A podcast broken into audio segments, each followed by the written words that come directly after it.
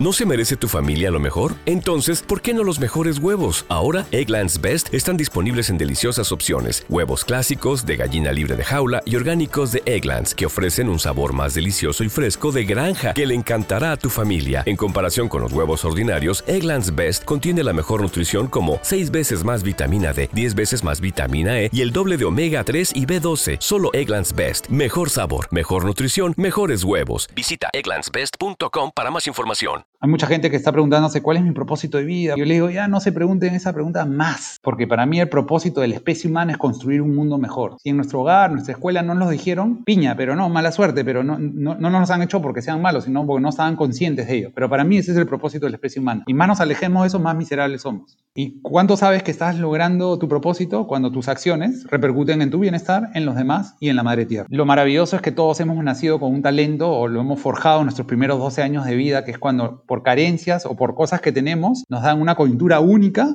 que nos permiten fortalecernos y generar capacidades por esa misma coyuntura, que si la proyectamos y vemos el lado lleno de la botella, la podemos usar para transformar el mundo. Y eso es lo lindo, todos hemos venido con eso. Entonces el gran desafío de todos no es cuál será mi propósito, porque ahora ya saben cuál es, sino el desafío es identificar tu talento, creer en él y fortalecerlo con diversas capacidades para que lo puedas poner en práctica, generando bienestar para ti, porque tú eres importante, y para las demás personas y la madre tierra. Y ahí la estamos haciendo.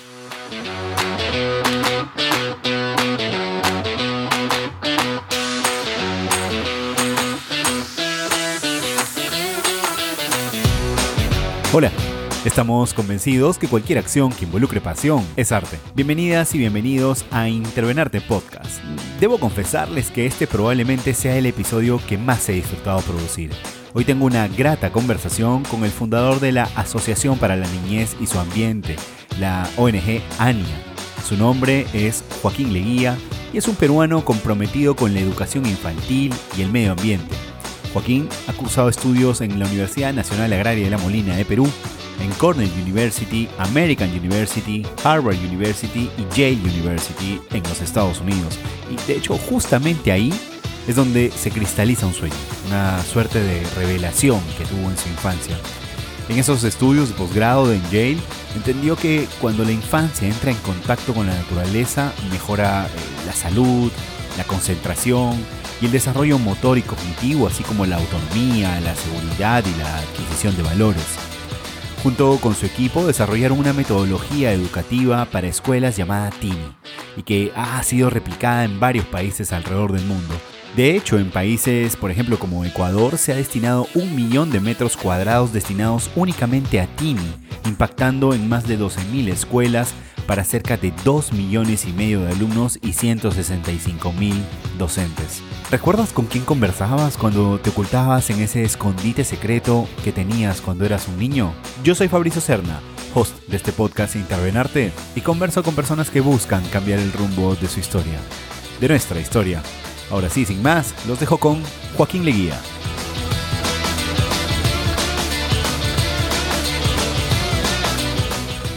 Joaquín, ¿cómo estás? Buenas noches. Gracias por haber aceptado esta invitación de Intervenarte Podcast. Un placer estar acá contigo. Joaquín, usualmente suelo iniciar el podcast haciéndole una pregunta a los invitados y diciéndoles qué le dirías al personaje, en este caso a Joaquín de hace 10 años atrás, pero en tu caso es particular. Lo que quiero hacer es, ¿qué le dirías al Joaquín de hace 20 años atrás si tuvieras la oportunidad de conversar con él? Pucha, qué bacán lo que me dices, porque eh, te, voy a, te voy a hacer un twist a tu pregunta. Este, yo le hago un recito a mis hijos este, en las noches y, hay una... Y, ahí, y, es un recito espiritual, ¿no? Y yo creo mucho en, la fuerza de los ancestros, de la madre tierra, de los espíritus que están por venir y bueno, de los buenos que están. Y al final, cuando acabo el recito, siempre les digo, este, que el día que me, que, me vaya al otro mundo, eh, yo anhelo a que, aspiro a que el niño que llevo adentro salga, ¿no? El Joaquín chiquito, salga, se trepe, me abrace fuerte y me mire a los ojos con una gran sonrisa y me diga, así agarrándome la carita como te agarra un niño, me diga, lo logramos, lo logramos, la hicimos, ¿no? Y eso se refiere a cumplir mi misión de vida. Lo, hicimos, hicimos todo lo que pudimos y lo logramos. ¿no? Entonces es, es, interesante porque me haces una pregunta que está vinculado a eso. Le diría, qué interesante tu pregunta, ¿qué le diría a Joaquín cuando tenía en el año 2000, no? La verdad que le tendría que decir poco, porque todo lo que ha sucedido, este, es más, no le diría nada para que todo suceda como ha sucedido, ¿no? No quisiera cambiar el, destino o, o, lo que ha sucedido, porque lo bueno ha sido fabuloso y lo que no ha sido bueno, de cierta manera, me ha forjado y me ha creado resiliencia y aprendizajes para haber logrado lo que hemos logrado y ser quien soy, ¿no? Entonces, de repente, si me aparecería hace 20 años, calladito iría, le daría un abracito y le diría, todo va a estar bien, todo va a estar bien, tú tranquilo, compadre, que todo va a estar bien. Eso es lo que le diría. Qué chévere lo que dices, porque tengo la impresión que, eh, o sea, como vivimos solo el presente, ni el futuro, ni el pasado, lo que sucede es que siempre estamos como, como ansiosos, ¿no? Ese, ese Joaquín tenía por ahí probablemente como cinco años de haber eh, iniciado la locura en, la que hasta ahora andas. Y por eso yo quería hacerte retroceder tanto, porque ese es un punto como que estás, estaba este proyecto absolutamente jovencito. ¿Cómo eres ese Joaquín en ese instante, en esos tiempos? yo veo ahí, este... A mí me encanta cuando veo fotos así de... Yo trabajo con un montón de gente joven. Eh, que, están, o sea, ahora el tema de emprendimiento y seguir tus sueños y cumplir tu misión es mucho más latente, ¿no? Es mucho más, está ahí. En mi época no era tanto, era más, oye, tú, tú estás, tu papá es abogado y tiene un estudio de abogados y tú, compadre, tú, eres abogado, pues, ¿no? Y ya la tienes hecha, ¿no?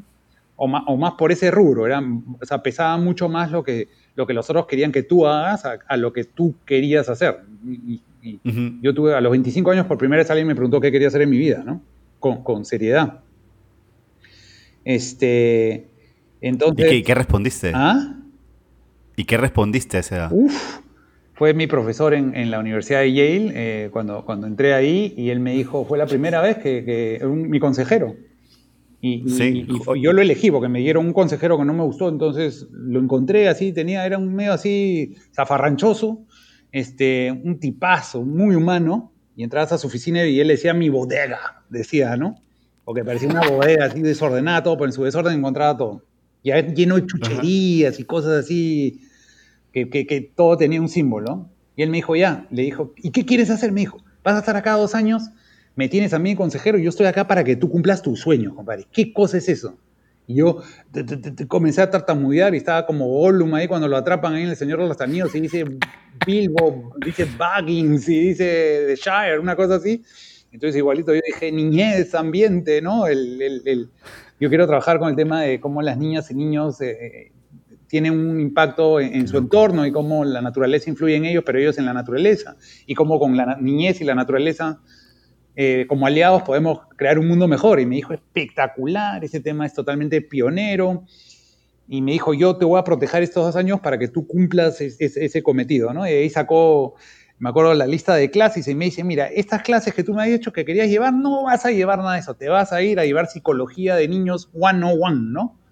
Este, y, me dijo, sí, sí, bravazo, y me dijo a esto, el otro, el otro, el otro, y, y no, y fueron dos años maravillosos, ¿no? Pero bueno, de nuevo, regresando a eso, a esa edad, este, me dijeron lo que yo quería hacer y, hace 20 años Joaquín era pues una especie de Indiana Jones en esa época, ¿no? Yo, mi sueño fue cuando, cuando, cuando me graduó de la universidad, él me dice, ¿no? Eh, me da dos grandes consejos. Me dijo, Joaquín, no te quedas atacando el síntoma del problema, tienes que atacar la causa del problema. Entonces, en otras palabras, no me, te quedes acá en las Naciones Unidas, ni en el Banco Mundial, ni nada de esa vaina, te vas a tu país. Y segundo, me dijo, y no te quedes en Lima, te vas a algún lugar dentro de tu país. Y ahí me dijo, este, no solamente cuando, cuando entiendas el problema, sino cuando, los, cuando, cuando sientas que es tu problema, estás en la capacidad de encontrar una solución. Y dicho y hecho, entonces llegué a Perú, estuve un tiempo en Lima y ahí me fui a Madre de Dios porque tenía un par de, amigos, buenos amigos que me habían recomendado que tenía que ir ahí y me enamoré del lugar. No había nada para muchos, pero para mí había todo. Eso fue en el año 95, en febrero, marzo del 95. Y este y ahí empezó todo, ¿no? Y ahí era, era mi sueño, ir a vivir un sitio así, me hice una cabañita, me hice unos amigos con unos españoles y, arrancó todo, ¿no? Es, genial lo que, cómo, cómo, ha, cómo ha arrancado todo esto, porque de hecho una de las cosas que me llama mucho la atención cuando he estado revisando algunas de las entrevistas que te han hecho es que em, siempre hablas del 95 en adelante, pero es muy raro que te tomes eh, el tiempo para reflexionar un poco sobre Yale. Y a mí me ha llamado mucho la atención em, lo que debe haber ocurrido en Yale. Y es paja que ahorita lo hayas, lo hayas traído a colación porque la pregunta con la que yo quería iniciar casi esta charla es qué sucedió en Yale, o sea, qué monstruo que cuentes que te encontraste con un profesor así, pero qué otras cosas pasaron. y por último, ¿cómo tú llegaste a saber que esa especialidad dentro de esta maestría de gestión ambiental, me parece que fue lo que hiciste, terminaba siendo una especialidad dedicada a niños? ¿En qué momento? Ya, imagino que ya lo llevabas desde Perú. No, mira, no, yo estaba, este, me puse pues a estudiar, él me dijo, mira, compadre, tienes que estudiar esto, el otro, tienes que, que llevar estos cursos, entonces yo feliz y ahí y, eran cursos no convencionales, digamos, ¿no?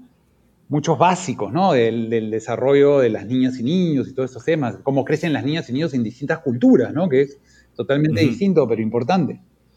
Este, y él me, me, me, y ahí, una vez estando ahí, eh, fue una experiencia eh, espectacular por la diversidad de gente que había ahí. Fue, eh, fui descubriendo en el proceso eh, porque te dan, durante justo los dos o tres años que yo estuve, te permitían hacer tu subespecialidad. Antes no, antes eran rígidas. Entonces era como que el universo conspiró y dije, no, yo quiero especialidad, el rol de las niñas y niños en el desarrollo comunitario.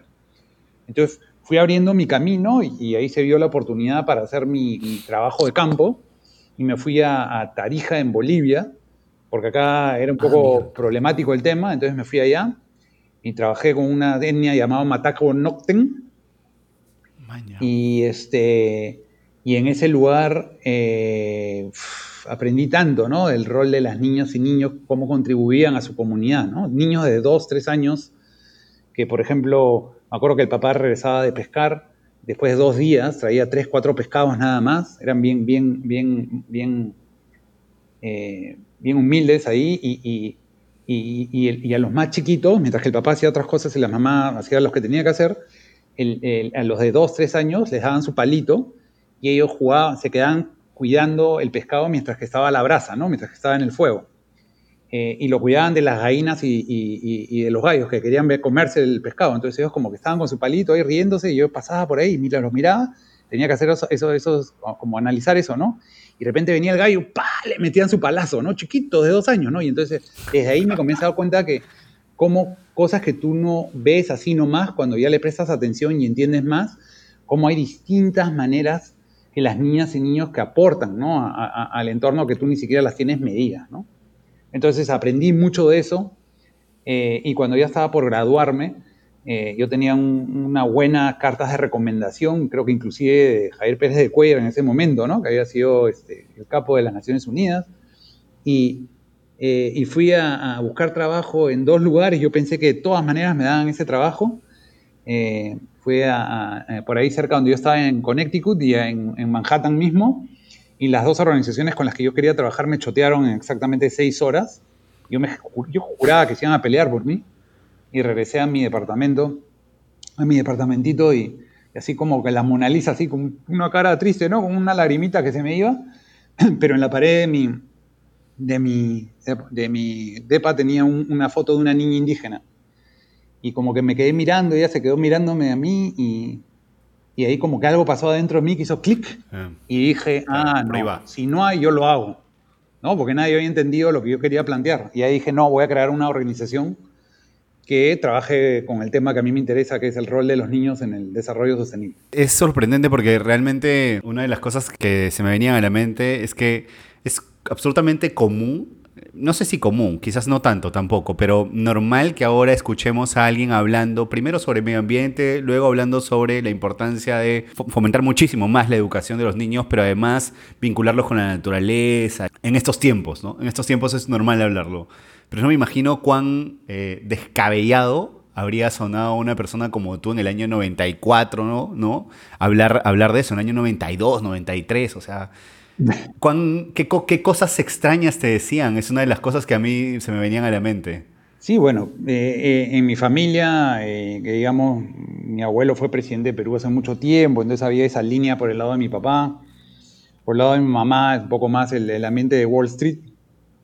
Entonces, eh, como que ellos nunca me pusieron ningún obstáculo, pero tampoco no entendieron, ¿no? Entonces, eh, siempre mi mamá me acuerdo que se iba a reunir con sus amigas conforme fueron pasando los años y, y me decía, Joaquín, me llamaba, Joaquín, Joaquín, me voy a reunir con mis amigas y antes que me pregunten por ti y alguna de ellas ha leído tu Explícame bien. Entonces, explícame, explícame de nuevo lo que haces para poder explicar bien el tema. Y al comienzo yo me picaba, pues, pero después ya yo me mataba de risa, pues, y, y ya le explicaba, pues, contento, ¿no? Lo, le decía, ya lee la revista, pues, se la pasaba, ya, ya más canchero, ¿no? Y me acuerdo que, este, me acuerdo un momento clave que cuando me graduó de Yale, este, y dije que iba a hacer eso, este, mi hermana preocupada me decía, pucha, Joaquín, este, vas a trabajar asistente a la Madre Teresa, ¿no? ¿Qué vas a hacer, no? Y, y mi papá decía, no, no, tú tranquila, él va a crear una empresa de servicios agropecuario, y yo lo miraba a mi papá como diciendo, ¿qué está diciendo? ¿No? Entonces, pero entre ellos se calmaban, entonces cuando yo me daba cuenta que cuando yo me callaba y entre ellos llegaba una solución, yo solamente movía mi cabecita arriba para abajo diciendo, ok, esa es, y ya que creyeran lo que quisieran para sentirse bien, yo tiraba para adelante nomás por el costado. Entonces, un poco así, fui dribleando, así tipo Messi, este, la, la coyuntura, ¿no? Eh, pero siempre con cariño, con amor, con una sonrisa y, para adelante nomás, ¿no? Habían algunos, no sé si locales o referentes internacionales en algún lado que estén haciendo algo que sean como por donde tú querías más o menos ir? No, sí, absolutamente, ¿no? Es paralelo, cuando yo empezaba esto ya había, estaba alguien que se llama Jane Goodall, que es este, bien conocida y que ella eh, trabajó este, mucho tiempo en África, ¿no? Y, y demostró este, el vínculo emocional que tienen los primates y, también su inteligencia. Eh, y, ahí se dio cuenta que la única manera de, proteger ese lugar no solamente era promoviendo la conservación del lugar, sino que definitivamente teniendo un impacto positivo en el corazón de las niñas y niños para que crezcan ellas y ellos queriendo a la naturaleza y, cuidando de ella, ¿no? Y creó una organización que se llama eh, Roots and Shoots. Y, entonces ella como que siempre la tuve ahí y tuve la suerte de conocerla en el año 2006, creo. En, había, así como había el, el, World Economic Forum, hicieron durante un año, dos años, el World Spiritual Forum, que era este, ahí en Suiza también, pero paralelo. Y, y, tuve la suerte y el honor que me inviten a participar como joven en ese momento y me acuerdo que la conozco, estaba ahí, ahí entre, entre los adultos pues, que estaban, y, era mi ídolo absoluto, ¿no? En el planeta. Y me acuerdo, y tengo una anécdota preciosa con ella, porque este, al toque pues eh, me puse a conversar con ella un momento y bla, bla, bla, bla, y era la hora del almuerzo. Entonces justo estaba con ella, ¿no? Así como ese juego de las sillas que te quedas sin silla. y yo justo estaba por ahí, entonces, este, y justo ya hora de almorzar, entonces la agarré el hombro y me la llevé y nos sentamos juntos, ¿no? Y, este, y ahí le conté que hay una anécdota linda ahí que yo le digo, este, le cuento que yo de niño era Tarzán, pues, ¿no? Cuando tenía 5, 6, 7 años. Y ella voltea y me mira así y me dice, yo de niña estaba enamorada de Tarzán, ¿no? Entonces hubo un clic precioso ahí y desde ahí he mantenido una, amistad dentro de la que la realidad este, permite, porque es una persona famosísima, bueno, está en Inglaterra, tiene como 86 años ahora, está ocupadísima, pero hemos mantenido un vínculo y cuando, la, cuando le he pedido algo para, para, el fin de lo que hacemos juntos, este, ahí está, ¿no? Y eso para mí significa todo, ¿no? Que la persona que más admiras eh, te, te considere entonces he tenido mucha suerte y para mí ha sido un, ser muy influyente. El otro fue mi profesor de la universidad, de Yale, que este maestro, este consejero que, que, me hizo así nomás, me tocó el hombro y yo volé. Y el otro fue mi hermano, que, que Augusto, que, que, tiene habilidades diferentes, él era, es dos, dos años mayor que yo, y que justamente él tuvo mucha influencia conmigo, sobre todo en mi infancia, que cuando mis padres se separan, nos mudamos a la casa de mi abuela y en la casa de mi abuela había como un jardín escondido, un jardín secreto por un muro, que era parte de la casa, pero estaba separado como una huerta antigua. Y ahí, para hacer la historia corta, encontramos ahí en ese lugar... No, no, no, la, hagas, no la hagas ah, corta, no la hagas corta. Bueno, en ese lugar en, eh, eh, yo por lo menos encontré un refugio emocional eh, y un lugar donde podía ser libre y él estaba conmigo, todo el tiempo parábamos juntos y me acuerdo que entré a ese lugar y yo miré este lugar y dije, pucha, yo soy, este es la selva y yo soy Tarzán, ¿no? Y, Y, este, y él no sé qué habrá dicho, pero estábamos juntos ahí. Y ese lugar, eh, eh, conforme pasó el tiempo, fue un lugar muy importante para mí porque nunca me juzgó, nunca me dijo quién tenía que ser ni qué tenía que hacer. Eh, si estaba mal o estaba bien, claro. Claro, nunca, nunca, ¿no? Me permitió hacer mismo y mi hermano todavía influenciaba más en eso con su imaginación y su creatividad. Además, él era totalmente diferente, ¿no? Entonces, este, y ahí me acuerdo que me dio seguridad. Yo tenía un escondite ahí con unos bambúes ahí atrás y compartía el escondite con una ratita. Y, este, y cuando me iban a buscar, nunca me encontraron, nunca. En todos los años que estuve ahí, nunca descubrieron esa guarida que tenía.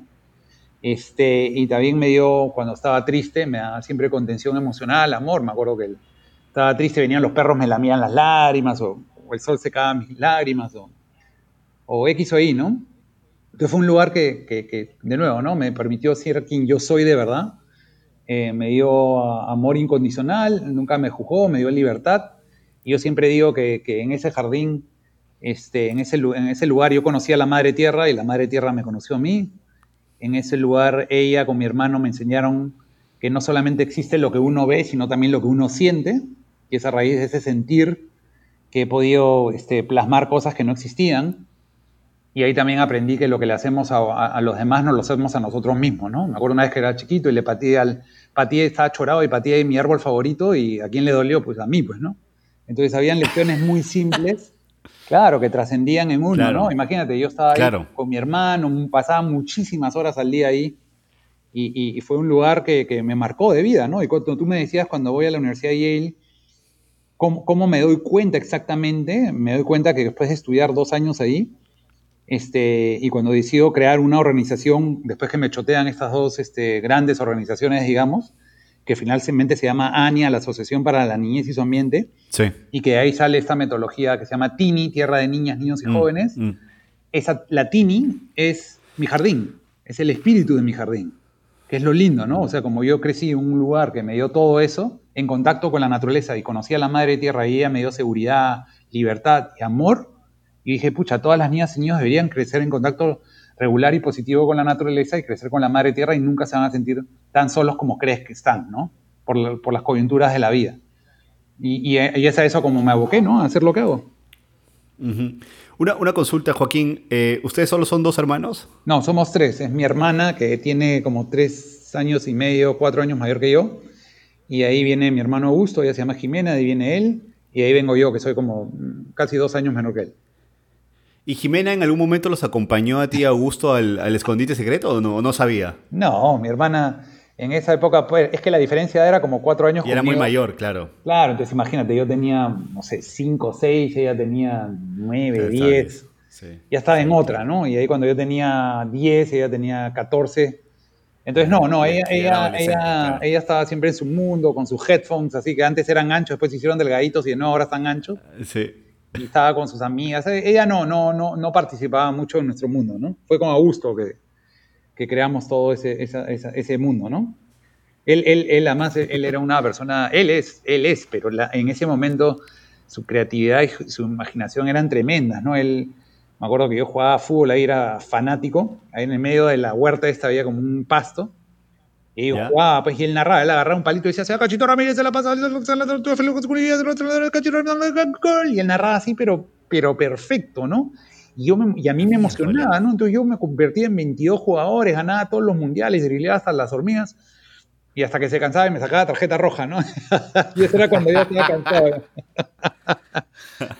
Entonces, no, lindo, él, él, él, yo siempre he sentido, y ahí te dejo ya que me hagas otra pregunta, que, que él en mi vida ha sido él con sus habilidades diferentes me enseñaron a ver y, sentir el mundo de una manera distinta, pero yo siento que su, espíritu me, protegió, ¿no? Me protegió y me, ah. sirvió de, no sé, de, defensa para, para, yo poder seguir teniendo esos sueños y esa libertad de imaginación, etcétera, ¿no? Y hoy día él trabaja conmigo, ¿no? En, en AñA, es el secretario. Es, Justo eso era lo que te iba a preguntar ahorita. O sea, en algún momento, por ejemplo, tú lo has llevado a Madre de Dios, él, él ha entrado en contacto mm, con la naturaleza pura y dura. Él, él, no, él, él, tiene un poco de problemas eh, psicomotrices. psicomotrices, y, lo, que más odia son las escaleras, sobre todo las escaleras ah, este, que se mueven. Este, entonces subir y bajar el avión es una pesadilla. Eh, pero él, no, no, no, no lo digo a él, pero él trabaja conmigo, ¿no? O sea, dentro de su mundo, él, él, trabaja tres veces a la semana, bueno, antes de la pandemia y después va a estar con, en la oficina de nuevo y, está tres veces a la semana con nosotros. Qué bacán, qué bacán, oye, felicitaciones por eso. Ahora sí, eh, para que no se termine de ir la idea, disculpa que te esté llevando así como que poquito a poquito acercándonos. Em, quisiera que les expliques eh, más detalladamente a la gente que escucha este podcast, primero qué es Ania y luego vamos a llegar hacia Tini, porque Tini surge después. Primero qué es Ania y dónde nace, dónde, dónde em, lo fundas, cuántas personas están involucradas en el proyecto. Uf, hay tanto que contar, pero bueno, Ania la fundo en el año 95 como el vehículo para llevar a cabo mi misión de vida, que ella la tenía clarísima. La tenía clarísima desde el jardín, no la tenía tan clara, pero desde chiquito, pero sí sabía qué no quería. Y eso me fue conduciendo a, lo que hago, ¿no? Y cuando uno encuentra lo que ama y, lo haces, y cuando te sales de eso, te vuelves miserable muy rápidamente. Entonces no, te cabe otra que tienes que ingeniártela para, para ver cómo la haces este, en ese tema, ¿no?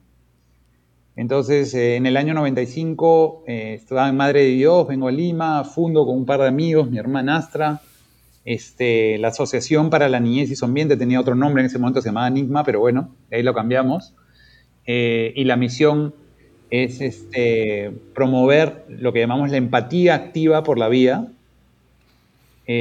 a través de iniciativas que emparenten a las nuevas generaciones, o sea, las niñas, niños y jóvenes, con la madre tierra y los empoderen como agentes de cambio para que puedan aportar al desarrollo sostenible.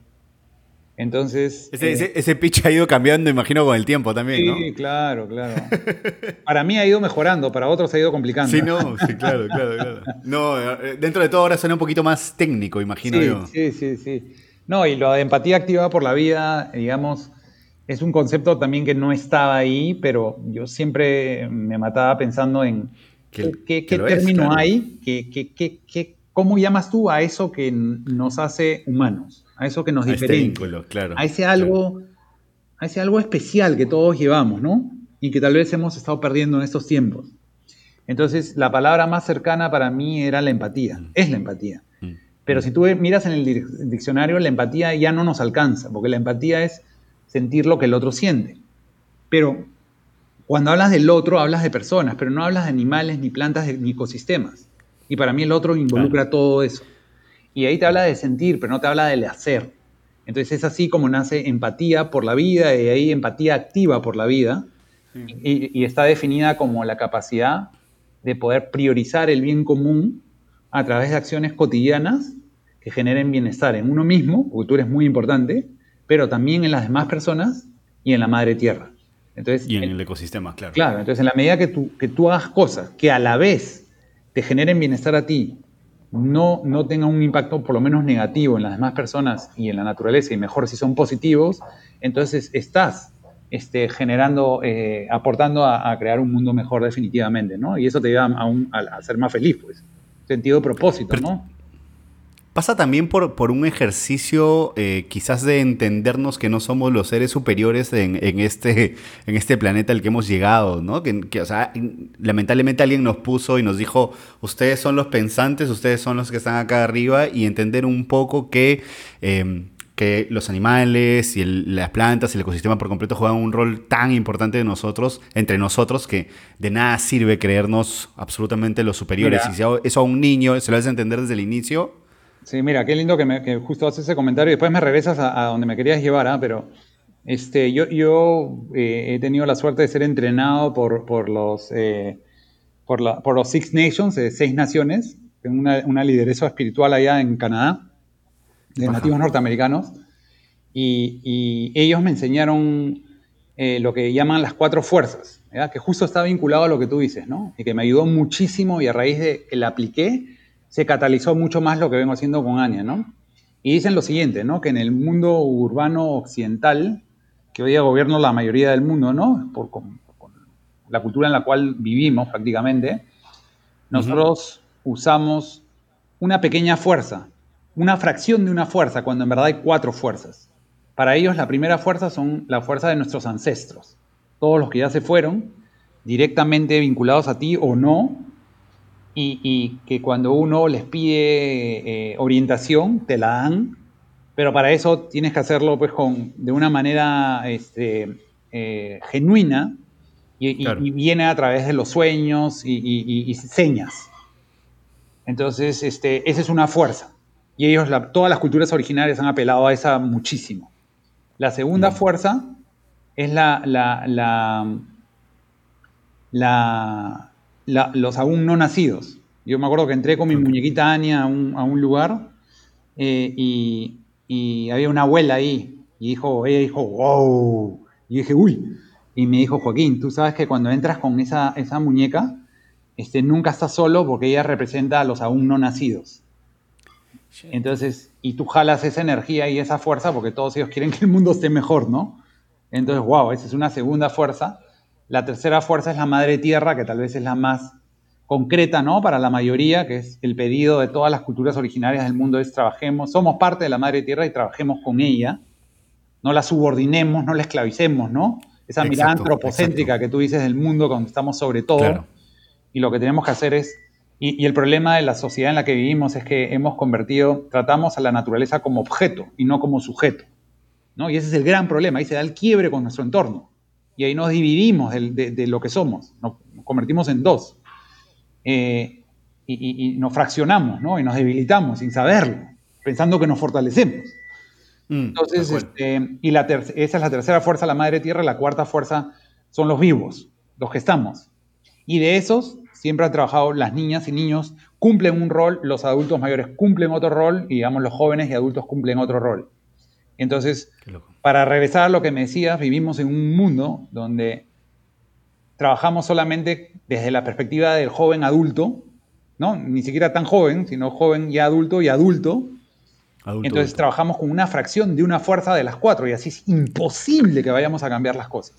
Entonces cuando ellos me enseñaron y aprendí eso, entonces ahí me di cuenta que, podía convocar a esas fuerzas y, llevarlas a través de lo que hago y ahí comenzó a catalizarse todo, ¿no? Y, doy fe de eso, ¿no? Es impresionante, realmente, o sea, lo, que siento es una ansiedad de querer jalarte más información porque, mm, o sea, y, acá, y acá quiero hacer una práctica bien sencilla. ¿Cómo bajas toda esta información que nos acabas de dar ahorita en el podcast a un niño? O sea, yo sé que lo monstruo del niño es que el niño no tiene ninguna coraza, ¿no? Es, es realmente noble, es realmente, está limpio por completo, ¿no? ¿no? está, no tiene toda la toxicidad que nosotros podemos traer ya como adultos, pero ¿cómo haces para bajar todo eso a un niño para que entienda realmente el rol que juega dentro de, este mundo? Claro, o sea, en, el caso, o sea, te digo, te, voy a responder en dos partes, ¿no? En la parte de adentro de mi familia y para afuera, ¿no? Sí. Claro, con, con, mi hija y mi hijo, ellos o sea, yo ando con mi muñeca de Anakin desde que ellos nacieron, ¿no? Entonces, claro. y ven que papá se va a trabajar con su muñeca, ¿no? Entonces ya te puedes imaginar que dicen, oye, este pata, pues, este, o sea, están acostumbrados a algo diferente. Este, y también tenemos esta, este recito espiritual donde siempre agradecemos, o sea, nombramos y agradecemos a los ancestros, a la madre tierra, y dentro de la madre tierra a sus mascotas que ya no están, a las mascotas que hemos tenido, este, algún arbolito también que ya no está, que se cayó, que conocimos, etcétera. Agradecemos, como te dije, a los ancestros, a la Madre Tierra, eh, a los espíritus que están, a los, y a los espíritus buenos que están y a los espíritus que están por venir, incluido el de Anakin, ¿no? Entonces, como ellos me ven así, que para mí ese es mi mundo y no es que tengo que forzarlo, sino yo vivo bajo esas reglas, para ellos es totalmente natural. Y ellos saben que está este mundo y que está el otro mundo, ¿no? Y que y entonces de ahí viene el tema. Y, bueno, y a través de Anya lo hacemos a través de los personajes de Anya King y las historias que hemos creado y los cuentos, donde no está así tácito, ¿no? Lo que esas cuatro fuerzas, pero está ahí metida, ¿no? Entonces a la hora que la niña o el niño, eh, yo le hablo más al corazón de ellos, no tanto a la mente, porque con la mente puede chocar con creencias que los papás puedan tener y que no, compartan con ellos. Pero si le hablas al corazón, nada, el corazón entiende y ellos lo, lo, llevan a su manera, ¿no? Pero a los, niños, en este caso, es muy fácil porque, porque los niños, a ver, por ejemplo, te doy el ejemplo de Bob Esponja, Bob Esponja, ¿no? Yo vi Bob Esponja, pues yo era mayor ya, dije, ¿qué es esta tontería, no? Pero el niño tiene la capacidad de ponerle ánima a todo, ¿no? Le pones una piedra, le pones una, carita, unos ojitos y es un personaje. es una maravillosa cualidad. Entonces, por eso Bob Esponja funciona, ¿no? Entonces, y, eso, eso lo aprendí en la cosmovisión andina, ¿no? Porque el niño le pone ánima a todo, entonces por eso la naturaleza le encanta comunicarse con las niñas y niños, porque ellos les ponen una carita a una piedra, o sea, lo no animado tiene vida para ellos. Entonces, y, también hay estudios que dicen, de repente ahora ya no en los últimos años, pero eh, eh, hasta hace muy poco, el 90% de los sueños, hasta los niños de 3, 4, 5 años, eran con animales, ¿no? Entonces, no es difícil, es, es, es como natural para ellos todo, todo lo que te he comentado, ¿no? Y todas las fábulas y los cuentos y la magia que les encanta, ¿no?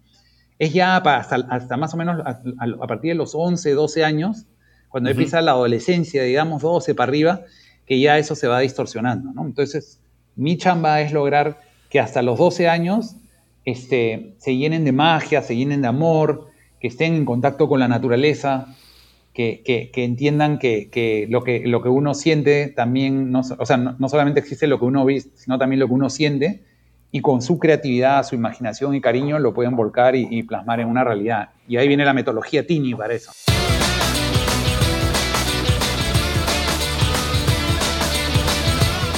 Joaquín, entonces para seguir avanzando, primero quisiera que nos expliques dónde está Ania, dónde tú pones, en este caso no es la primera piedra, quizás la, la primera maderita. Sí, claro, entonces, este, bueno, sigo los consejos de mi consejero, regreso a Perú, estaba en Lima, de ahí digo a dónde voy, me voy a Madre Dios, la Madre Dios está ubicado en el suroriente de la Amazonía peruana, tiene frontera con Bolivia y con Brasil.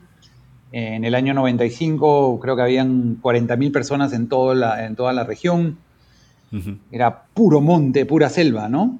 Y, eso es lo que me enamoró de ese lugar. Eh, un par de amigos que me fueron a visitar me decían, pero acá no hay nada. Y yo les decía, pero acá, hay todo, ¿no? Y sales de 15 minutos y te encuentras con todo, ¿no? Yo me acuerdo que tenía, vivía como a, no sé, a 5 kilómetros de la ciudad, o sea, de, la, del pueblo ciudad en ese momento, y, tenía mi motocarro, mi Bayash, que hacía taxiaba en las mañanas para conocer a la gente y, cuando regresaba así, después, después de, tomar mi cerveza, después de jaranearme en la noche, de divertirme, mira, y se me cruzaban todo tipo de animales, ¿no? Y yo, y yo, y yo estaba fascinado, ¿no? Para mí eso era increíble.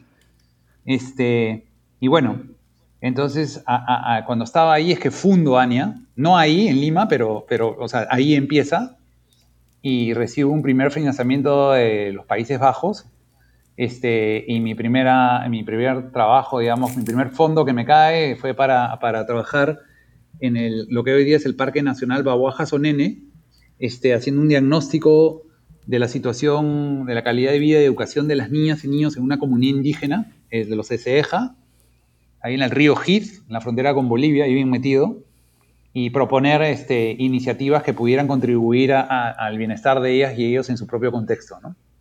Y así empiezo, ¿no? Y me voy, estoy un año en este Escúchame, este proyecto, y allá, en las comunidades. ¿Ah? ¿Y allá con quién vivías? ¿Quién te acompaña? ¿Te fuiste solo, literalmente? Sí, sí, ahí empecé así, tipo como, como, como estos locos de la computación que piensan en su garaje, ¿no? Yo empecé en mi EPA, pero me fui solo y, pero, pero nunca estuve solo, ¿no? Y, ahí conocí gente más o menos de la misma edad que yo y que estaban también viviendo sus sueños y nos hicimos muy amigos. Eh, y este. Y nada, cada uno, o sea, estábamos en la misma región, digamos, pero cada uno estaba haciendo sus temas. Pero confluíamos y eso, eso y, se creó una, una hermandad. Para mí, e, esos años ahí fueron mis años dorados, ¿no? Este, de, de, de, de que estás ahí, nada, cuando estás nadando así, este, con la corriente en, en, camino a tus sueños, ¿no? Y bueno, entonces este, sacamos este proyecto adelante, se realizó, y ahí tuve algunas otras iniciativas, de ahí pude contratar a alguien y de ahí, pude, este, de ahí tuve que irme de ahí para hacer consultorías en otros lugares, para contratar a otra persona con la plata que ganaba o parte de la plata que ganaba. Y ahí este, finalmente me contratan una, una, organización que hoy día se llama Asociación para la Conservación de la Cuenca Amazónica para sacar la primera concesión de conservación en la parte media del río de, de Madre de Dios. Y ahí este, y lo logramos y ahí empieza, y ahí se consolida la primera iniciativa de ANIA fuerte, ¿no? Porque que se llama, que se llama El Bosque de los Niños. Exacto, a eso quería llegar, de hecho, eso es en el año 2000 ya. Sí, em, entonces, sí, dime, dime. Les donaron un espacio. Sí, no, o sea, yo como trabajé en esta concesión, ahí yo estaba trabajando antes en varios proyectos de educación ambiental vinculados a ANIA, como, pero típico era, produces material, capacitas docentes, concurso de dibujos y no pasa nada. Entonces, este, cuando, cuando asumí este reto de sacar esta concesión, que fueron de 135 mil hectáreas, ahí me di cuenta que, pucha, que era todo en base a un mapa, ¿no? Hacías un mapa, delimitabas una área y en base a todo eso este, se, promovía eso. Entonces, eh, yo dije, wow, esto es lo que falta, ¿no? Eh, entonces le propusimos a, varias comunidades, pero al final una funcionó, en donde la, comunidad les da 10 hectáreas de bosque a las niñas y niños para que ya ellos este, emprendieran este, iniciativas que utilizaran conocimiento local más conocimiento moderno este, y con la magia de las niñas y niños. Y, empezó ese proyecto y fue interesante porque cuando le dan las 10 hectáreas fuimos a delimitarlo y les habían dado, tenían 500 hectáreas la, comunidad, les dieron las peores 10 hectáreas. Las hectáreas el área con mayor pacas, que son plantas que son un poco filudas, este, no habían árboles grandes, era bosque secundario, inundable, Serpientes. Entonces los papás pasaron por un proceso de reflexión de decir, oye, me dijeron que, nos pidieron que le demos a nuestros hijos algo y nos, les dimos lo peor. Y entonces reflexionaron y ahí les dieron lo mejor, que es un terreno, un bosque primario precioso, con una cocha, este, en un lugar hermoso y ese lugar floreció durante siete años. Este, eh, fueron personas de la TV a grabar, este, vinieron gente de otros de países de Brasil y Bolivia a capacitarse ahí para ver cómo hacer lo mismo en esos países, ese bosque de niños. Este, consiguieron un apoyo, hicieron su mini hotelito los niños, si fuera de locos. Este, y, hicimos varios cursos de capacitación ahí y ahí vino la crisis del, 2008. Y, lo que era el, el, que habíamos tenido todo nuestro enfoque en el bosque de los niños, este, de ahí se, como el precio del oro se triplica, entonces el, de ahí las cosas se complican y, lo que había sido un lugar hermoso, los mineros entran a, esa zona y destruyen eh, la laguna donde estaban los niños y el bosque, todo por oro, ¿no? Y fue durísimo para nosotros porque sentimos que era la, la, gran iniciativa que habíamos estado promoviendo y bueno, llegó a su fin, ¿no? Entonces, pero como las cosas suceden por algo, eh, poco antes había tenido, eh, había participado en una charla como que en el CONAM, que era el equivalente al Ministerio del Ambiente de Perú en esa época, y había hablado de esto y la gente se había entusiasmado y, la gente ya se había capacitado de distintos lugares y al poco tiempo cuando esto, digamos, deja de existir, eh, comienzan a florecer estos bosques y otras experiencias similares en distintas partes de Brasil, de Bolivia y de Perú. Y es ahí cuando llamamos, decimos llamarle Tini, tierra de niñas, niños y jóvenes, porque ya no solamente era bosque, sino también era montañita y campo y desierto. Inclusive se fue a las ciudades y eran eh, eh, eh, lugares mucho más pequeños, ¿no? Y esa experiencia fue, ahí aprendimos, ahí aprendí la definición de sostenibilidad, que no es que dure para siempre, sino que mientras que dure, trascienda en bienestar de los demás. Esa es para mí la definición de sostenibilidad. Y aprendimos que hay cosas que controlamos y otras que no, y que todo tiene un ciclo y como una flor brota eh, y, florece, sale su polen, vienen los polinizadores, se la llevan y después se marchita, igual esta experiencia vivió ese mismo proceso, pero gracias a Dios habían venido ya polinizadores que se la habían llevado a otros lugares a, multiplicarla ¿no? y adaptarla. Y es así como las tinis comienzan a multiplicarse en distintos ecosistemas, en espacios de educación formal y no formal, en hogares y dentro de la educación formal en escuelas, y ahí el Ministerio de Educación se interesa porque los que tenían TINI, los profesores que la aplicaban, este, el Ministerio de Educación la institucionaliza como una buena práctica de educación para la UNESCO, perdón, la, reconoce como una buena práctica de educación para el desarrollo sostenible y ahí el Ministerio de Educación de Perú la institucionaliza como parte de la currícula en el año 2015 con el nombre de ESPI, Espacios de Vida, y el Ministerio de Educación de Ecuador hace lo propio en el año 2017 con el nombre de TINI para el buen vivir. Y eh, lo que me había salteado es que exactamente acaba siendo la TINI. La TINI es un espacio que es otorgado por adultos a niñas, niños y o jóvenes, ya sea en su hogar, escuela, barrio o comunidad, donde ellos ahí crían la vida y la biodiversidad con cariño y dividen la tierra en tres partes. Hacen cosas ahí que sean buenas para ellos, cosas que sean buenas para las demás personas y cosas buenas que sean para la madre tierra, ¿no? Entonces, y en ese proceso desarrollan empatía activa por la vida, ¿no? Que es la capacidad de poder priorizar el bien común a través de acciones cotidianas que generen bienestar para ti, las demás personas y la naturaleza. Y para terminar este, este, discurso largo mío, este, hoy día eh, la meta eh, es que, esta iniciativa se, se, lleve a distintos países del mundo, ya está en varios, pero, eh, pero todavía en muchos, y acá en el Perú todavía en las escuelas se sigue tratando la naturaleza como objeto, no como sujeto. Entonces sí es ese vínculo de explotación de recursos naturales y que no va, ¿no? Entonces el niño no desarrolla un vínculo emocional con la tierra, simplemente mecánico. Entonces ahora lo que estamos haciendo ha traducido en dos objetivos claros. Uno es que todas las instituciones educativas incorporen e institucionalicen como parte de la infraestructura educativa al aula de la madre tierra. Lo puedes hacer con la metodología TINI u otras, pero es que tengas el aula de la madre tierra. Y la otra es que incorporen en las instituciones educativas a una nueva maestra, una maestra que nos ayude a desarrollar empatía activa por la vida y esa es la madre tierra. Porque ¿quién mejor que la vida misma para enseñar a, conocerla, a quererla y a cuidarla? Y hay instituciones educativas en Perú donde la directora se para y dice, mira, antes acá éramos 25 maestros o docentes y ahora somos 26, porque hemos incorporado a una nueva coleguita este, a, la, a la institución y ella es nuestra madre tierra. Y te enseñan la pared las fotos de los maestros y ahí está la foto de la madre tierra también, ¿no? que es un cambio de paradigma. O sea, es algo tan sencillo que no cuesta, pero que ya, ya te ayuda a visibilizar algo que no estaba, pero que, es importante que lo hagamos para valorarlo, ¿no? Y ellos mismos dicen, desde que está el aula de la madre tierra con la TINI ahí, o como le dicen acá en Perú con el LESBI, este, cuando se hace correctamente, la naturaleza nos ayuda a lograr cosas en las niñas y niños que de otra manera nosotros solas o solos no podíamos.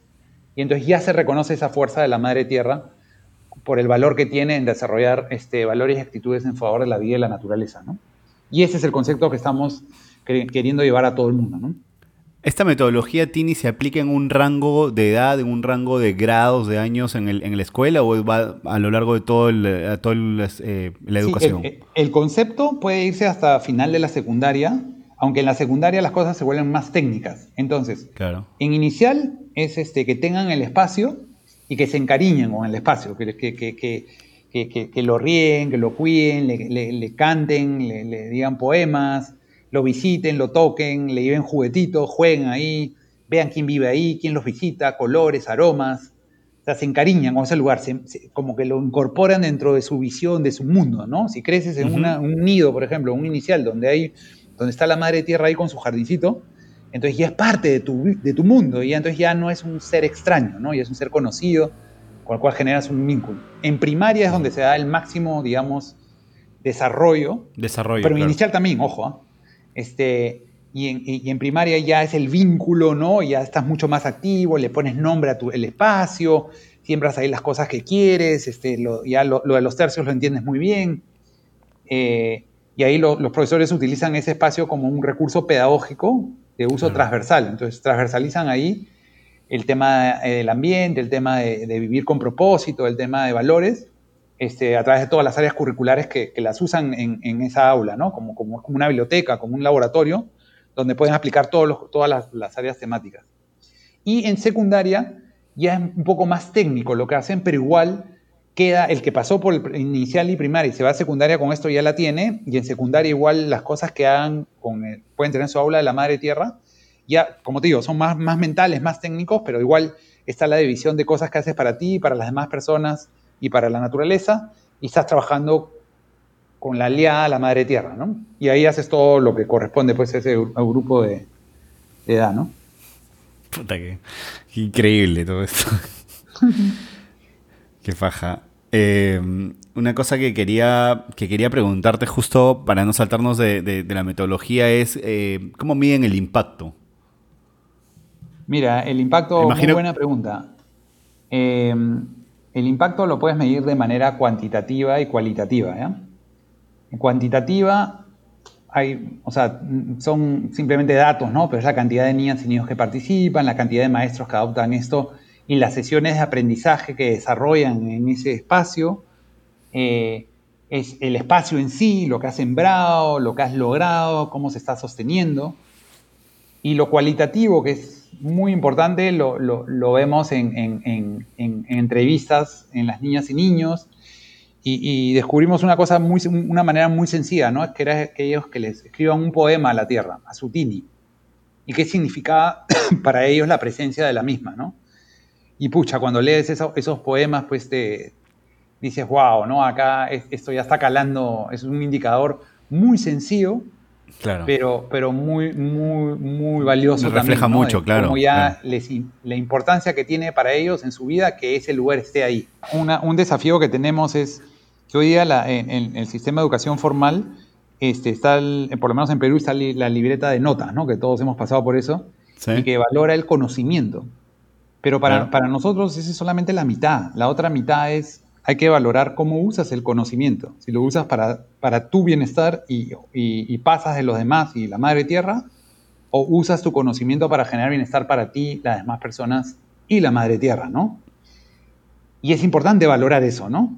Entonces, estamos creando justo en este momento, como parte de una plataforma que hemos creado en este contexto del COVID, ¿no? Es una plataforma virtual que se llama Escuelita Tini, eh, que ya está ahí al aire, se llama www.escuelitatini.com y, este, y tiene una serie de unidades eh, que desarrolla distintos aprendizajes que promueven a la niña niño como agente de cambio y permiten al docente a través de esas unidades que tienen cuentos, audiocuentos, audios, etcétera, justo podcast, justo lo que hablábamos, este, para desarrollar distintas áreas curriculares para inicial y primaria es. Este, eh, ya, me olvidé lo que, lo que tanta cosa en mi mente ya. Ah, entonces, eh, eh, entonces estamos desarrollando ese registro que el niño pueda tener su propio, como un diario de las cosas, claro, que, que, que, que, apunte ahí las cosas que está haciendo para su bienestar, las demás personas y la naturaleza, y ese sirva como registro de empatía activada por la vida, ¿no? De, de, cómo estás aplicando los conocimientos que desarrollas con valores. Pero, y eso es a través de la práctica. O sea, ahí no es floro, ahí es las acciones que desarrollas. Entonces son fotos, dibujos o muestras de lo que tú puedas decir, que puedas enseñar lo que estás logrando, ¿no? O un testimonio real de lo que tú haces. Sí. No, pero imagínate, o sea, la reacción de, ese niño convertido ya en, adulto cuando se encuentra con, ese diario, ¿no? Es una locura. Uf, ¿verdad? Como, como la pregunta que me hiciste a, través del cual, ¿no? Tal cual, tal cual. Eh, oye, Joaquín, eh, quería preguntarte lo siguiente, ya, recordé lo que te iba a preguntar, y es este eh, el contacto que tuviste con esta primera, primera, primerísima generación ahí en Madre de Dios cuando todo arranca, con esos niños que ahora ya pues probablemente están cerca de convertirse en adultos ya. ¿Alguno de ellos los has vuelto a ver? ¿Sabes en qué andan? Sí, mira, no, no, no solamente Madre y Dios, algunos están acá, vinieron a pasar a la secundaria, no necesariamente están en contacto conmigo, pero están en contacto con, las chicas con las que han trabajado. Este, hay uno que, hay un chico que sí es de allá y que, y que hizo su, su, su, tini muy cerca ahí a Puerto Maldonado, la ciudad, y creó como un, un, espacio muy lindo que le llamó Guasoroco, me acuerdo. Y hoy en día él, él tiene en el mismo lugar, ha creado su ecoaldea, ¿no? Y tiene sus habitaciones y, le está yendo bien, ¿no? O sea, tal cual, es como que lo que tuvo de chiquito lo plasmó de grande y hoy día tiene su, su eco, ecolocha ahí, ¿no? Y, está emprendiendo, ¿no? Y hay, y sí, tenemos gente, lo, bueno es que todos creen, o sea, nadie está este, absuelto de, problemas y, muchos de mm. estos niños y niñas este, no la han tenido fácil, ¿no? Pero pero el buen corazón de ellos está ahí, ¿no? Y tú ves que tienen esa empatía y que la naturaleza los acompaña a donde van, ¿no? Es que indudablemente, o sea, y el, o sea, el, niño que crece con un vínculo de ese tipo, ¿no? Con, la naturaleza protegiéndolo, es, es un. Sí, la prueba soy yo, pues, ¿no? Sí, claro, tal cual, exacto. Yo cuando dudo, digo, oye, pero mírame a mí, ¿no? En medio de la ciudad de Lima, sí. en, con una familia que no, no estaba ah, vinculada en nada a ese tema este, ese, ese, ese lugar me salvó, ¿no? Y, ahí me crió y, es a raíz de eso que nace todo esto otro. Y hoy día hay muchos estudios que demuestran que el contacto regular y positivo con la naturaleza no solamente genera valores y actitudes en favor de la vida, y la naturaleza en las niñas y niños, sino que contribuye significativamente a su desarrollo eh, cognitivo, a su desarrollo físico, emocional y social, ¿no? Sí. Joaquín, no, no quisiera que lleguemos a la parte final, que de hecho nos hemos eh, extendido demasiado. Te agradezco por el tiempo que te has tomado. Eh, sin antes preguntarte lo siguiente, eh, ¿hasta dónde ha saltado la metodología TINI? ¿En qué países está? La, ahorita está, ha estado en, más de los que te voy a decir, pero donde sabemos que está. ah, y te voy a contar una cosa linda que está por pasar y ya creo que ya la puedo decir. Este, bueno, ¿dónde está? Es en Perú, en Ecuador, en Chile, está en el Valle del Elqui y está en Rapa Nui, Isla de Pascua. Eh, en, Ecuador está también en Galápagos, en las Islas Galápagos. Eh, en Colombia está arrancando fuerte. Eh, está en Canadá, en Japón, en India hay una experiencia.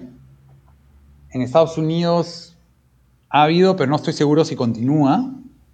Este, y me estoy olvidando de por ahí de alguno, este, pero más o menos esos son los países. Eh, y ahorita eh, estamos este, por firmar un, convenio muy lindo con un instituto, con una institución hermana de ANIA que se llama Alana en Brasil. Y, y ellos son muy amigos de Giselle Bunchen.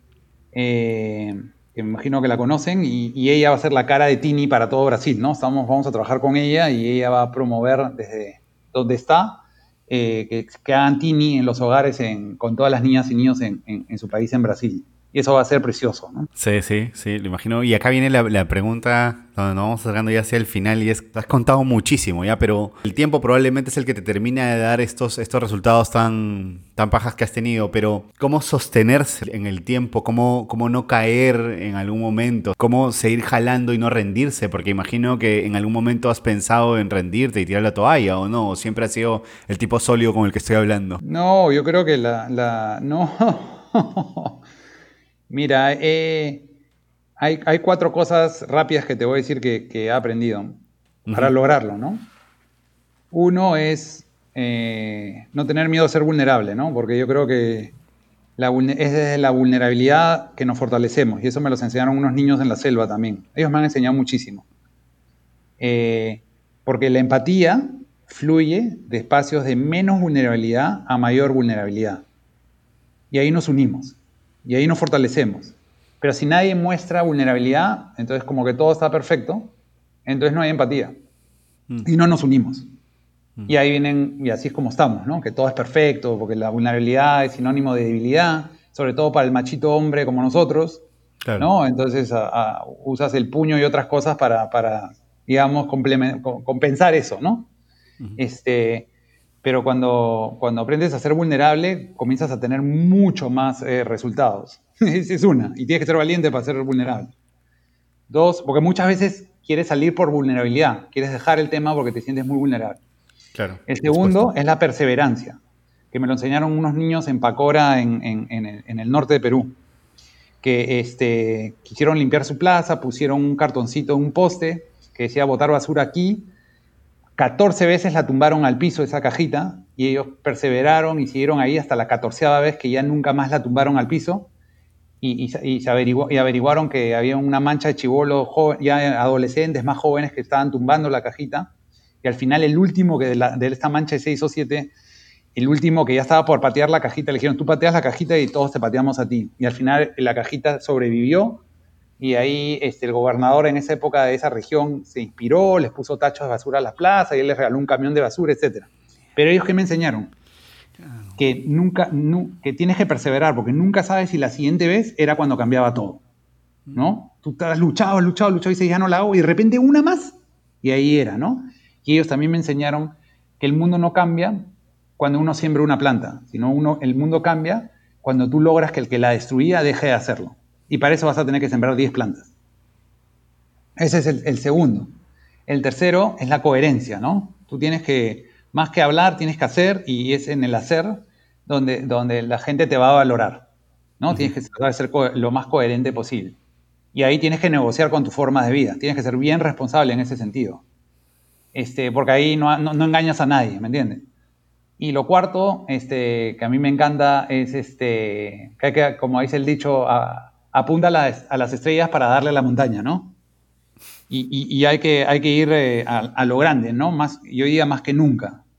Entonces, yo creo que todos hemos nacido, yo creo que, y con esto ya si quieres cierro, ¿no? Pero yo creo que todos, este, yo, yo, una revelación que tuve es que hay mucha gente que está preguntándose cuál es mi propósito de vida, cuál será, ¿no? Y yo le digo, ya no se pregunten esa pregunta más.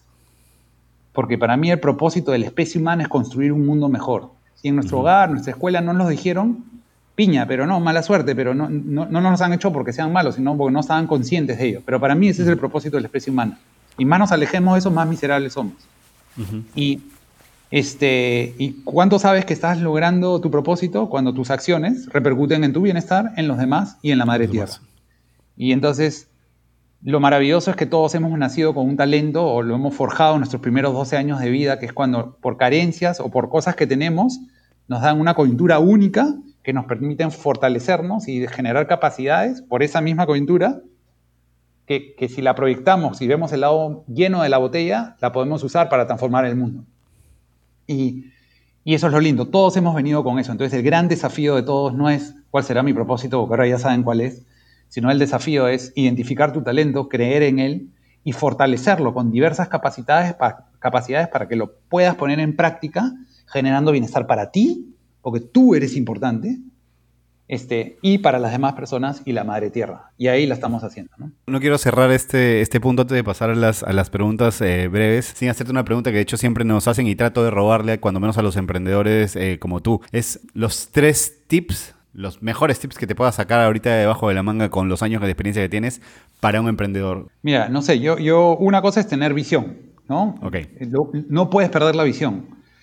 O sea, es como estás en un, en, un, en, un, en un, acantilado y te vas a meter un bosque oscuro y sabes que al fondo está la salida, ¿no?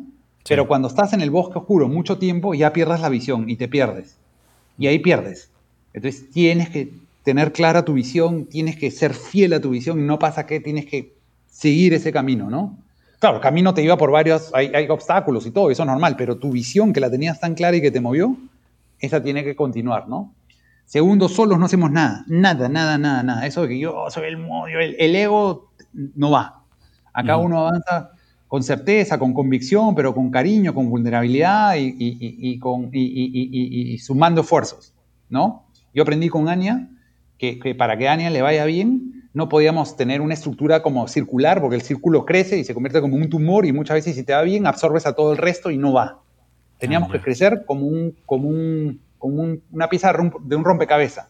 Que ya en sí, al, tú considerarte una pieza de un rompecabezas, estás eh, de por sí diciendo eres parte de algo mayor y tú solamente tienes un pedazo. Pero una vez que pongas tu pedazo, asegúrate que los pedazos de a tu alrededor estén bien, porque ellos se van a sostener si el tuyo está débil.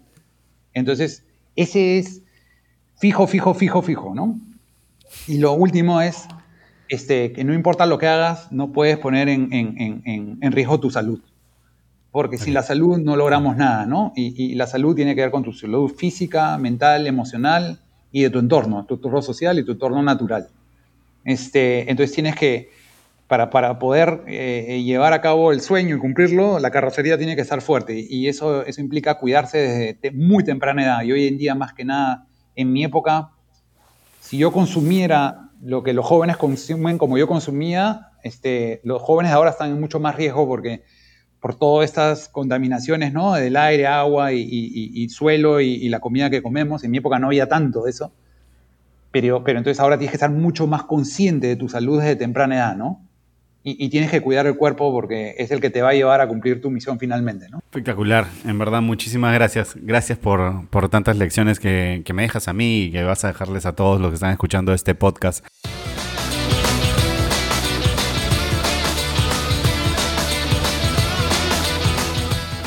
Joaquín, para cerrar nada más, esta es una etapa de preguntas breves, pero la respuesta no necesariamente tiene que ser breve, puedes explayarte lo que quieras o hasta donde dé el sueño antes de que te, te los vayas a dormir. No, yo feliz, feliz de... Me encanta. Bacán, gracias Joaquín. Oye, em, ¿qué país del mundo te gustaría conocer? Eh, que me gustaría conocer, yo creo que Australia. Eh, he conocido Escocia, Japón y Sudáfrica y fue fascinante. Pero Australia es un lugar, Australia, sí, Australia es un lugar que me encantaría conocer.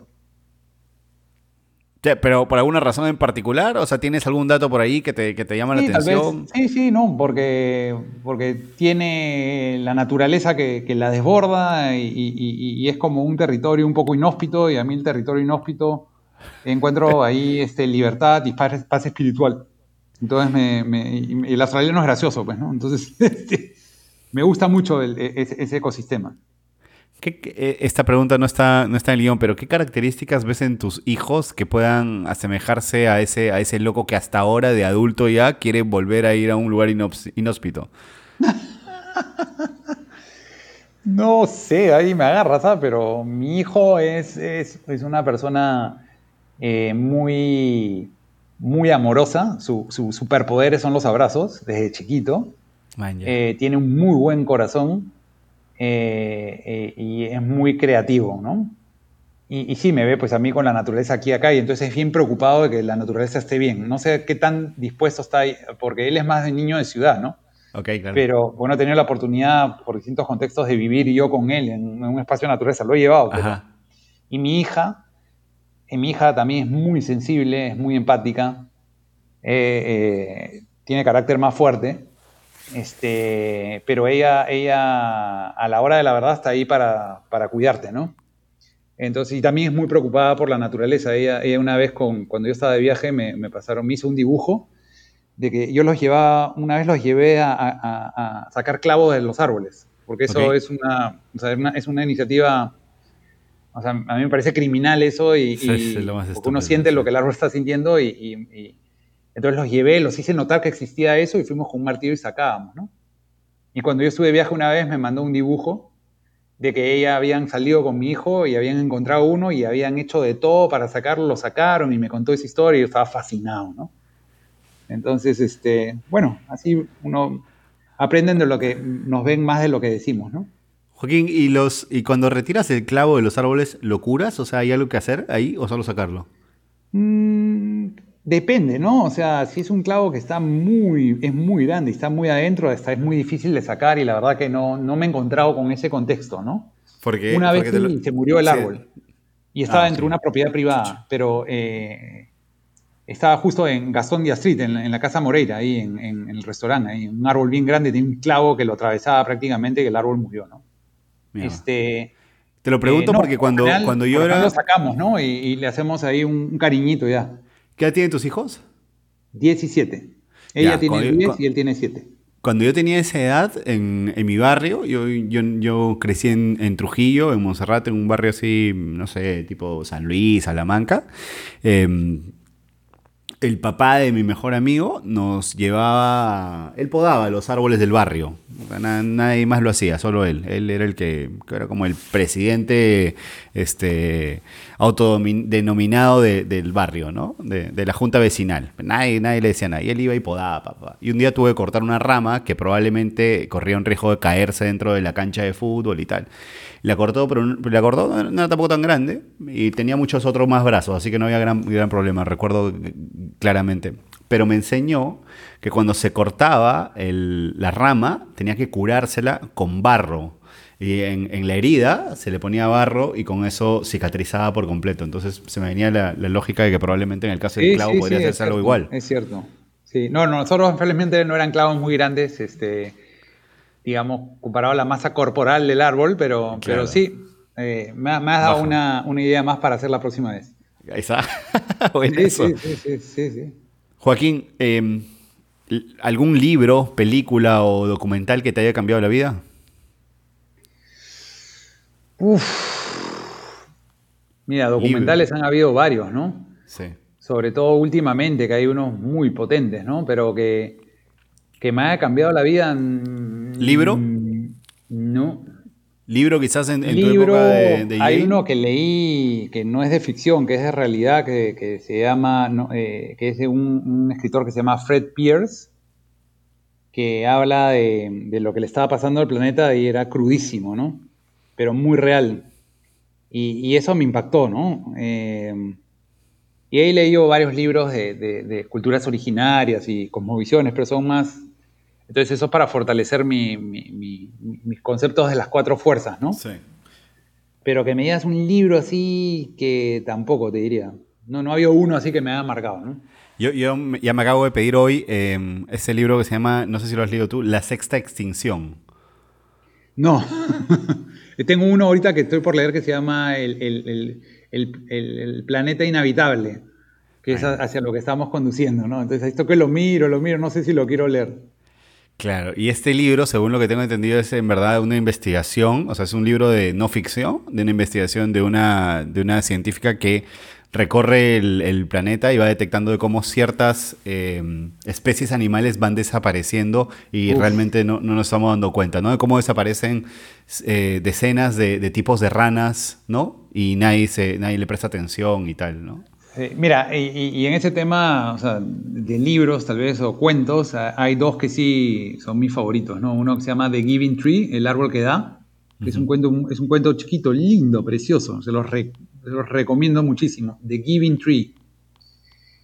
Y el otro es, este, es de, una, de un picaflor llamado Duk Duk Dia, que también es una... una Wangari Matai habla, habla, es la que lo narra y, también deja muchísimo. Son mis dos fábulas, digamos, o cuentos que me inspiran mucho, ¿no? Y que, siempre lo, hablo de ellos cuando, cuando estoy con niños o hago en charlas, muchas veces he hecho referencia a ellos, ¿no? Eso sí me han marcado. Qué chévere, qué chévere. En las notas de este episodio encontrarán probablemente el enlace a, esas referencias que hace em, Joaquín. Joaquín, si... Acá viene una pregunta. La primera pregunta que te hice fue, em, ¿qué le dirías a ese Joaquín de hace 20 años? ¿Ya?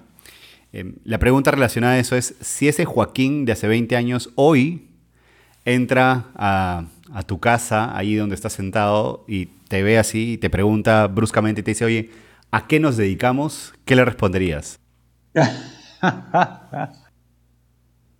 Mira, yo no sé, yo le diría lo que está pasando, eh, eh, o sea, yo he aprendido, ¿no? Que hay cosas que, controlamos y que no controlamos, ¿no? Lo que controlamos, lo que no controlamos tenía que pasar, ¿no? Y eso no nos podemos, no nos podemos preocupar, o sea, pero de lo que controlamos sí.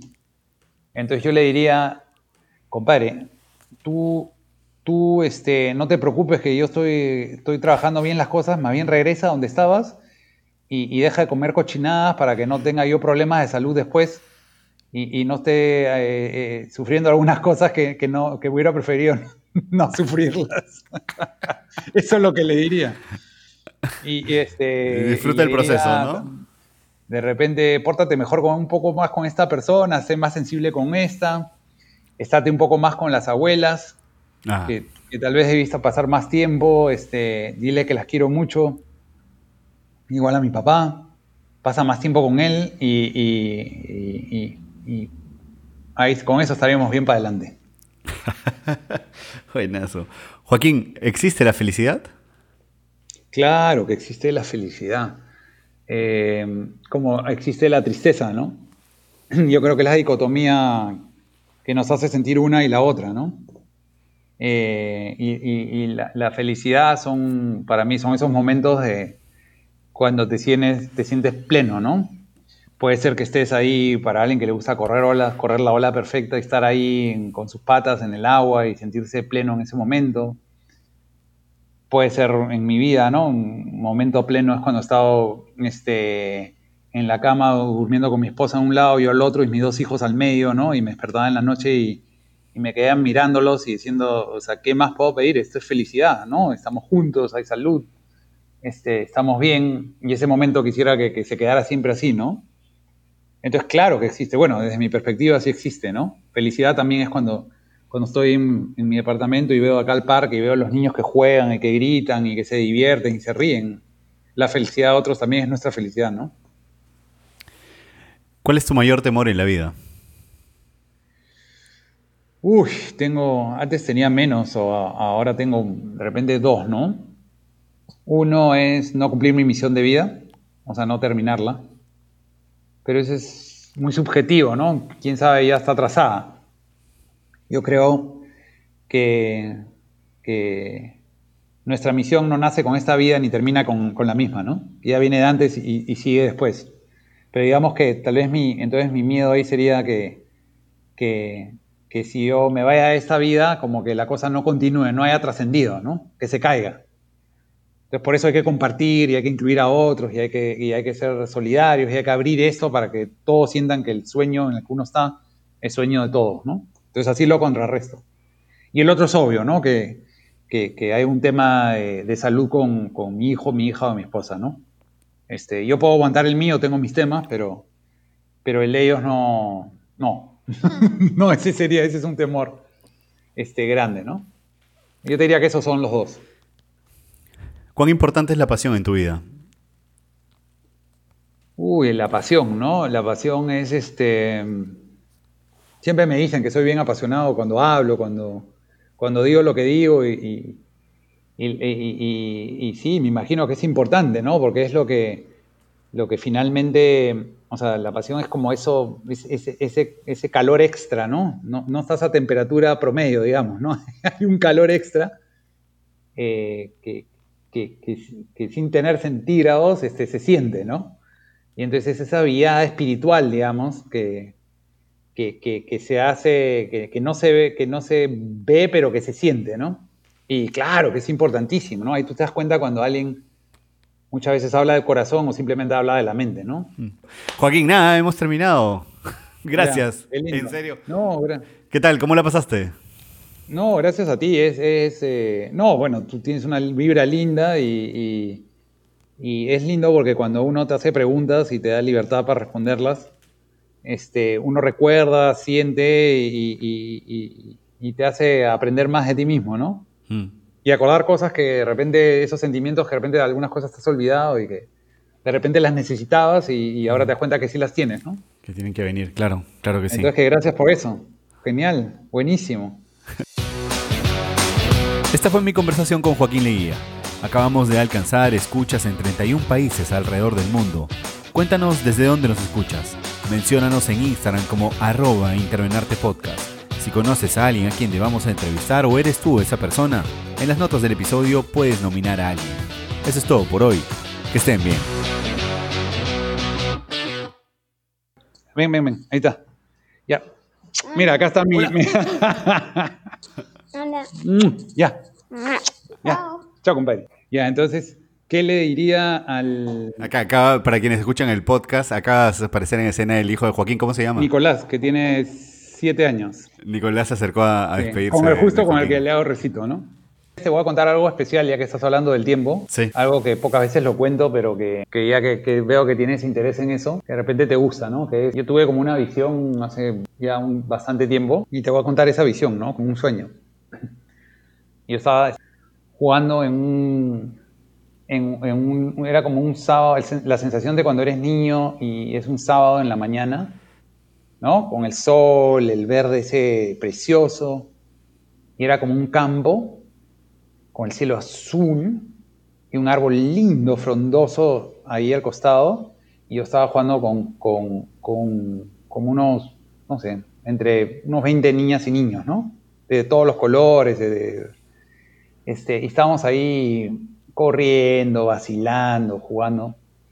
Y, de repente, como una ronda, una cosa así, y de repente se acercó como una luz, un, ser de luz.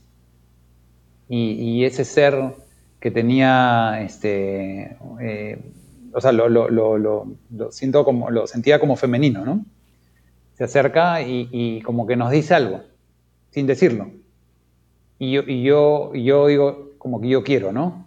Y me acerco a ella y le agarro la mano y ella me, lleva caminando por un, por un camino sin tiempo, ni casi espacio, y me lleva a, una, de repente de estar en este ambiente soleado y todo, de repente paso a estar en, la esquina de ese universo, eh, y, era una era todo estrellado, ¿no? una noche estrellada, llena de estrellas, y me señala al planeta Tierra, y me dice, vas a ir allá, este, para cumplir tu misión, tu mamá, tu papá van a ser fulanos de tal, va a pasar esto, me cuenta toda la historia. Y, y me dice, por supuesto que cuando estés allá no te vas a acordar de nada, pero hay algo que te voy a decir a tu corazón, para que tengas paz, no importa lo que pase, para que tu corazón tenga siempre paz, no importa lo que pase que tu misión ya está cumplida. Y ahí se acaba la visión. lindo, ¿no? Qué fuerte, loco. Sí, bien lindo. Y este, entonces, eh, tal vez es eso lo que le, lo que le diría al Joaquín de antes y al Joaquín del futuro, ¿no? Que no nos mm. olvidemos de esa, de esa visión.